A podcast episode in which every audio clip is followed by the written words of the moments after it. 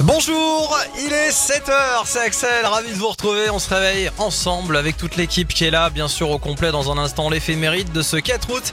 La météo et tout de suite le retour de vos infos. Les tubes et l'info, 100%. Et pour vous informer chaque matin, c'est Cécile Gabot qui nous rejoint. Bonjour Cécile. Bonjour Axel, bonjour à tous. Vous serez nombreux sur les routes ce week-end dans le Grand Sud. Direction peut-être les vacances sur la 61. Dès 14h, ça s'annonce très chargé de Toulouse vers Narbonne. Ce sera dense également cet après-midi dès 15h sur l'A20 entre Toulouse et Montauban. L'heure la plus chargée sera 17h hein, selon Vinci Autoroute. Soyez prudents. Un livreur violemment agressé en Ariège. Mercredi, tôt le matin à Pamiers, l'homme a été agressé près de la gare par deux individus cagoulés et habillés de noir. La victime a été frappée à coups de bâton et les malfaiteurs sont repartis avec son véhicule. Très choqué, l'homme a été hospitalisé brièvement. Une enquête a été ouverte. Un sauvetage spectaculaire dans les Pyrénées. Mardi, l'institution patrimoniale du Haut-Béarn a procédé à l'évacuation par élitreuillage d'une génisse sur le secteur de Pédin en vallée d'Aspe. Même chose pour un poulain en vallée d'Osso sur la commune de la Reims. Le bovin et l'équidé souffraient de graves blessures aux membres. Ils ont trouvé, retrouvé leur ferme pour y être soignés. D'autres infos à retenir dans l'actu d'aujourd'hui? Et oui, euh, Axel, avec le top départ de la fête de l'Aérose à Lautrec. Les festivités débutent ce matin à 8h30. Le marché aux produits euh, du terroir et d'artisanat ouvre le bal de ces deux jours de fête. Focus donc euh, ce matin sur les jeunes saisonniers qui n'ont pas ménagé leurs efforts pour récolter ce produit qui fait la fierté du village tarnais. Nicolas Calvé est allé rencontrer ceux de l'exploitation d'Alexandre Glaze à Campance, près de Castres.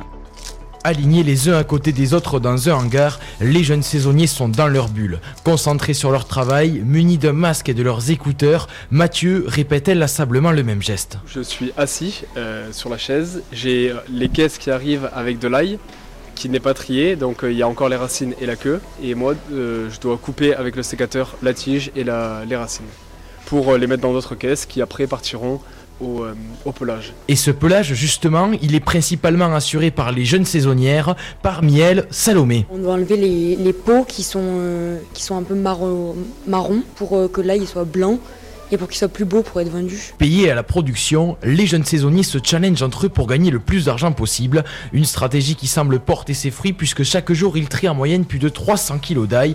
Motivés, les étudiants essaient de battre les records. Amos est d'ailleurs parvenu à améliorer la marque. C'était mardi dernier. J'ai fait euh, 651 kilos. En vrai, j'ai pas, oh, j'avoue, j'ai pas pris beaucoup de pauses euh, parce que j'ai fait euh, 20, 20 minutes de pause. Après, j'ai repris. euh. C'était bien chargé hein, parce que ça m'a.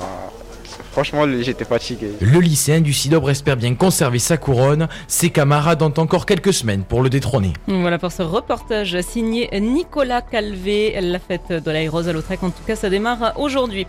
En rugby, Fabien Galtier a annoncé son 15 de France pour le premier match de préparation à la Coupe du Monde. Le match, c'est demain face à l'Écosse à 16h15. Aucun joueur du Stade toulousain n'est présent. À noter la titularisation du jeune palois Emilien Gaëton, meilleur marqueur la saison dernière en top 14.